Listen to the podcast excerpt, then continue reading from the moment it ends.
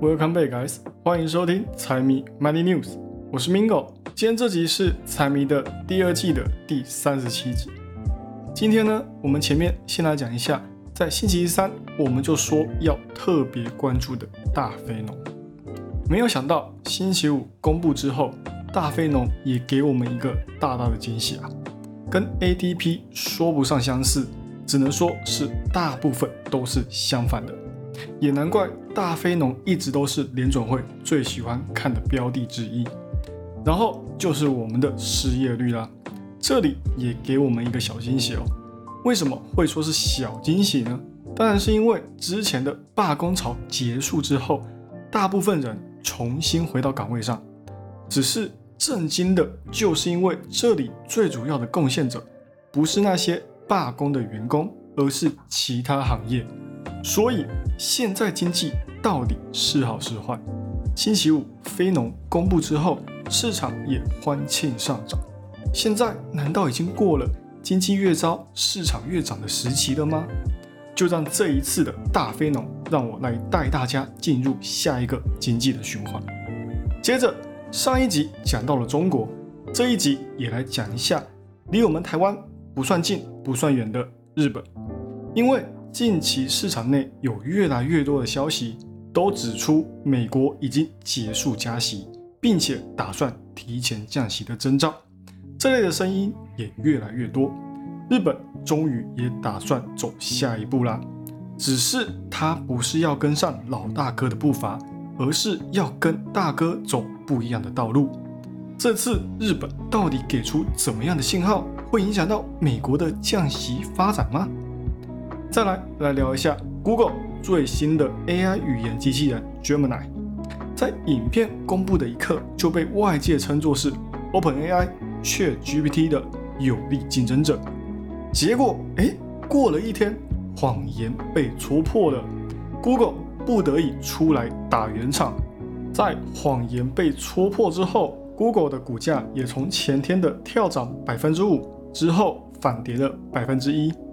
所以。到底是什么样的谎言让大家那么期待，还给予那么大的期望？然后又是因为什么样的造假澄清，让 Google 的造神之路被抓包了呢？最后再来带一个原油的消息：美国还是一如既往的嚣张，这次骗了伊朗之后，又来个空高买低，妥妥的把投资圣经里面的买低卖高执行的明明白白。听说现在伊朗听到这个消息是气到想直接开战。美国到底上演了一出怎么样的好戏，让油价好不容易在连跌了七周之后，终于止跌，并且有所回升呢？好，那我们就废话不多说，直接开始今天的节目。首先就是我们每个月最重要的大非农，先来做开场了。这次大非农的数据确实是令人感到非常的意外。这次在十一月新增的十九点九万个岗位，近乎二十万的岗位，比前一个月的十五万多出了四万多，也高于预期中的十九万。投资市场最关注的失业率也不增反降，从十月的三点九回落到三点七。就连大家都不怎么有感的薪资水平也有所提升哦。这几个数据都是在证明说，现在的劳动力市场还没有到完全放松的地步，还是比市场预期的还要来的热。也因为大非农的爆冷数据跟 ADP 数据相差甚远的关系，市场对于降息的预期也稍微降了点温。但是也仅仅是比之前三月份会降息往后推了一个月而已。先不说衰退或者是降息，单单软着陆这个话题重新冒出头，就知道现在的经济情况有多令人意外了。那我来具体讲一下这次的数据哦。这次岗位增加最多的，跟小非农一样，是医疗保健业，总共贡献了九点三万个岗位。这次就业率跟失业率最大的支撑就是它。接下来第二个政府公关业贡献了将近五万人，再往后的话才是对经济比较敏感的服务业跟制造业。可惜的是，现在这类的行业还是处在一个降温的阶段，但是整体岗位数量还算是非常坚挺。光是整个十一月就有五十三万人进入劳动力市场，并且也全部都被市场给消化掉了。看来十二月的就业数字还有可能会再进一步提升哦。这次就业数字的坚挺，也反面增加了对于降息时间往后提的可能性。但是同样的，大家也都想要看到经济走向软着陆嘛，甚至是自行调整到正常化。只是光是一个月的大非农还不够，还需要之后的经济数据都能够保持在相同的数据上面才行。这点我们看大盘就能大概明白了。这种想要突破却迟迟在等待一个契机的心，华尔街那些大佬应该比我们这些老百姓还要来得更加着急吧。另一边，投资人信心指数也是另一个支撑股市继续往上涨的消息。对于通胀的预期呢，他们现在下降到了三点一。消费者信心指数也是一样，涨了百分之十三，终于结束前四个月的跌势，通膨缓降，经济软着陆，降息一出，衰退消失。如果说接下来这些都实现，明年对于拜登来讲又有一个可以吹嘘的资本了。接下来，日本这次的动作，我想这一件事情哦，已经讲到全世界都知道了，也就是日本是现在全世界唯一一个还在对市场放水的国家。刚刚我竟然也说了，他们要做出下一步的动作，并且违反老大哥的遗愿，也就是日本即将决定要执行更加紧缩的政策，来结束他们所谓放松十几年的市场。原本市场并没有压住日本要结束负利率，只是随着央行行长植田和男跟他的副手所说的几句话，就改变了大家对于日本央行的看法。就在星期五早上，日本央行行长说了一些有刺激性的言论。他具体是说，央行近期也在寻找加息的可能性。如果要加息的话，他们也有很多路可以走。他们可能会先进一步提高金融机构在央行的准备金利率，或是在隔夜利率上面下手。只是这里讲到重点了，他说他们还没有决定到底要使用哪种利率来起头，利率要保持在零，还是上调到百分之零点一，或快或慢，目前央行都还没有下定决心。等到经济许可之后，他们才会进场干涉。那光是。加息跟结束负利率，并且上调利率这几句话都说出来了，这就不免让市场猜测，这次日本央行准备有大动作的执行哦。而且在植田和男说话之前，副行长也有说到负利率的时代可能很快就会结束的言论，而且他们对于退出负利率非常有信心，并不会因此伤害到日本的经济。但是对于一些大型公司的冲击呢，可能就会相对于比较大了。只是货币正常化在他们央行的规划当中是必不可少的，所以也就是因为这样，这次日本央行在国会上的作风才会被认定为是硬派。其中不但说到了加息的各种手段，还减少了一旦执行之后的种种疑虑。可以看成是为了之后进入负利率来铺路啊。只是呢，央行朝市场扔出的爆炸性言论，却也造成另一片战场的厮杀。在同一天，星期五，日本三十年期的国债拍卖，因为投资人都一致认为央行可能接下来马上就会开启加息，那也代表加息之后的收益率也会跟着水涨船高嘛。那现在进场。买长期国债不就是傻子了吗？所以当天卖出的三十年期长期国债也可以说是卖的非常的差，而且同一时间日元也在不断的飙升，日元对美元也跌破一四五，也来到三年多以来的最高水平。虽然各方表态都不太一样，但是现在的言论不管怎么说都会在未来的某一天实现，所以市场的未雨绸缪。或许也不会太过于夸张。那对于美国或者是其他国际市场来说，日本加息预期上升又意味着什么呢？在日本表态完没有多久，美国的十年期国债利率也出现了反弹。虽然说没过多久就跌回去了，但是现在的十年期国债的收益率已经从之前的大涨转变为现在的大跌。这也同样也是助长近期美股上涨的关键。那总体来说呢，就算之后日本货币正常化了，开始实施加息措施了，这也确实会影响到全球的利率水平。对于美债跟美股来讲，都会有市场资金被日本国债或者是日元所吸走的风险。但是就现阶段来说，日本的力量也还没有大到连每个国家的经济成长都能够干预，更何况从第三季开始，我们就可以从经济数据，像是就业水平跟失业率，还有 CPI、PPI 这些数据上面看到，整体经济有明显放缓的迹象。这种趋势呢，也会压低美债这里的收益率，同时联总会还有非常大的几率会选择在明年进行降息。美债对于自家的利率调整的敏感性也还是超过其他国家的，所以美国那里一旦加入降息的行列，也会增加美债收益率接着降低的概率。日本那边的影响力反倒没有我们想象的那么大，所以不用太过于担心日本那边的影响力。那美国那里呢，最终还是要看经济情况表现如何，才会决定美国之后的方向。接着，我们来讲一下 Google 的情况。这次不得不说，Google 真的是在 AI 之中秀了一把。Gemini 作为 Google 的 DeepMind AI 团队的亲儿子，可以说是他们一直把 ChatGPT 视为眼中钉的对象。尤其是之前匆忙之间做出来的 Bard AI 被当成笑料，更是让 Google 认为他们有种使命感，必须要把 ChatGPT 给踩在脚下。让他看看谁才是 AI 界的龙头老大。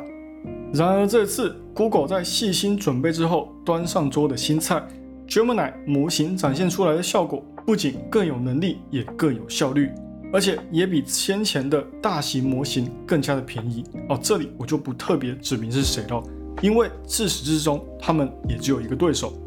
那 Gemini 的功能呢？具体上跟 ChatGPT 能做的，它也都能做到。只是它所展现出来的实力比 ChatGPT 还要来的更加厉害，再加上 Google 自家搜索引擎给力的关系，日后如果直接投入到市场，那一定会对于市场造成很大的冲击。Google 自家的产品和服务都会再次的提升之外，也可以帮助 Google 去训练他们的 AI。而且我们透过他们展现出来的影片，也可以看到，在影片当中。我们可以看到，只要操作人员问问题，Gemini 都可以进行快速的回答，并且给出的答案还是极度贴合人性化的答案。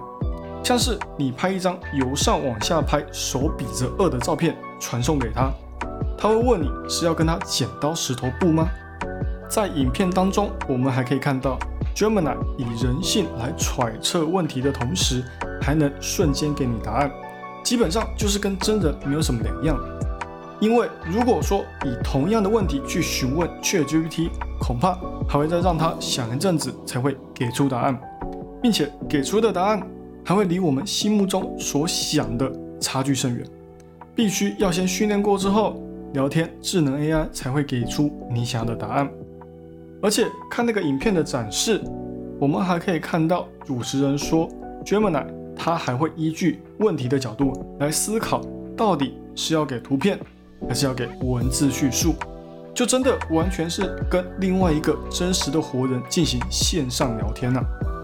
那就以现在的 AI 进展来看，未来这个领域的发展肯定会渐渐的走向白热化。只是随着 AI 强大的同时，它也会具备让人依赖的价值。这方面的商业用途也非常有想象空间。现在不只是微软跟 Google，就连亚马逊、特斯拉等等的一堆高科技公司都对 AI 虎视眈眈。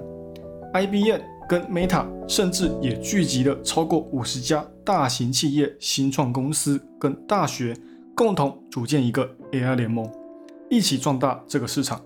里面呢就有包括 AMD、Intel 还有甲骨文。那联盟现在都建立好了。还愁 AI 会像是元宇宙或是 NFT 一样风光一时吗？不可能嘛！只是讲了那么多吹嘘未来 AI 发展的利多消息，我们也还是要把焦点转移到我们这集的主角 Gemini 身上。这次的好表现，真的都跟影片上面展示的一样吗？因为就在隔一天，Google 就被揭发说，官方有刻意让影片偏离真实性的意图。因为直播上面的影片看起来非常的流畅，就显得语言模型做的非常的成功，做出来的反应也都是很及时的，只是很快就被广大的网友给揪出来，在影片的下方有出现剪辑的文字，但是如果就这样的话呢，也就算了，因为那算是稍微利用一点手段来进行剪辑，可能整体跟 AI 的互动还是很顺畅的。但是，当我们继续往下看下去的时候，就发现不是这样哦。像是我刚刚讲到的剪刀石头布，其实在事前 Google 是有进行训练过的，并且在图片里面我们还可以看到，单单比一个数字二出来，它其实并不会是像发布会那样直接猜到你的意图，还是要跟 ChatGPT 一样，要先跟他说要怎么做，他才会做一个引导出来，并且回答你的问题。那这件事情被抓出来之后，Google 这里也是马上给出他们的澄清。他们说他们是用图文的方式来剪接影片，所以才会有我们在影片里面看到的那么流畅。而且确实每个问答环节都有先对 AI 做过训练，才能够得到像是影片里面的回答。所以虽然说直接造假是有点严重，但是也的确是有误导观众。就算确实是 Gemini 的回答，但是过程直接省略，并且被抓包之后，也发现跟确 GPT 没有什么两样，并没有太大的突破跟创新。加上这次已经是第三次 Google 拿 AI 来证明自己了，只是看来这一次一手好牌又被搞砸了，也不知道是不是刻意赶在 GPT 五之前推出哦。但是我们撇开有造假的嫌疑不说。这对于 Google 在 AI 领域的发展来说，还是很有竞争力的。Gemini 的本身呢，对它自己的产品也是一个加分项。在短期之内，AI 也还没有商业化的管道，所以也还不会影响到公司长远的估值。技术上面呢，还是以现在的基本面为重。那讲完 Google 的 Gemini 之后呢，我们就来讲今天最后一个话题——原油。美国在前天又宣布要进场购买原油了，预计未来两个月之内就会开始竞标。终于在一年之后，美国也要下场买原油撑油价了。去年拜登政府为了要去抑制不断上涨的油价，就从美国的储备原油之中释放了将近一点八亿桶，价格在九十五块的原油来缓解油价。这样子一口气释放那么多的原油。也让美国的储备原油一次就来到了四十年以来的低点。在油价确实走低之后，美国又开始重新补充原油储备。能源部先是在六月以七十三块买回三百万桶，跟之前九十五块卖出的相比，这之间又赚了一桶二十二块的差价。后面又接着买了七十五块六百万桶的原油，虽然说加起来没有多少。但是也让政府一口气就捞了一点八亿来到了国库当中。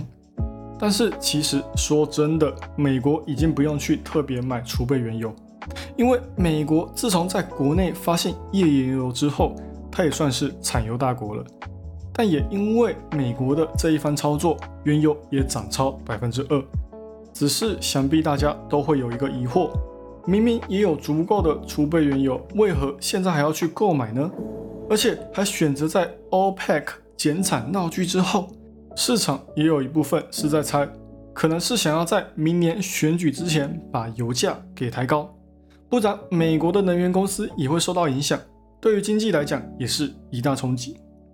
所以选择在七十美元的上方出手来稳定油价，估计之后我们还是会看到国际原油在这之间震荡，因为现在就对于 OPEC 来讲。他们那边还没有办法把油价给提高，美国这里的出手也是出于稳定油价，而不是提升油价。所以这边呢，我们看到油价震荡的可能性还是比较高的。好了，以上就是今天的财经大小事，财迷 Money News 陪你阅览国际财经，让你不再对财经感到陌生，让财经与你没有距离。喜欢我节目的朋友们，帮我多多推荐给你的亲朋好友，记得 Follow and Share，一定要给它按下去。还有，不要忘了财迷也有 IG 跟 Facebook 哦，请大家多多帮财迷放丢几嘞。那就这样喽，我是 Mingo，我们下期再见，拜拜。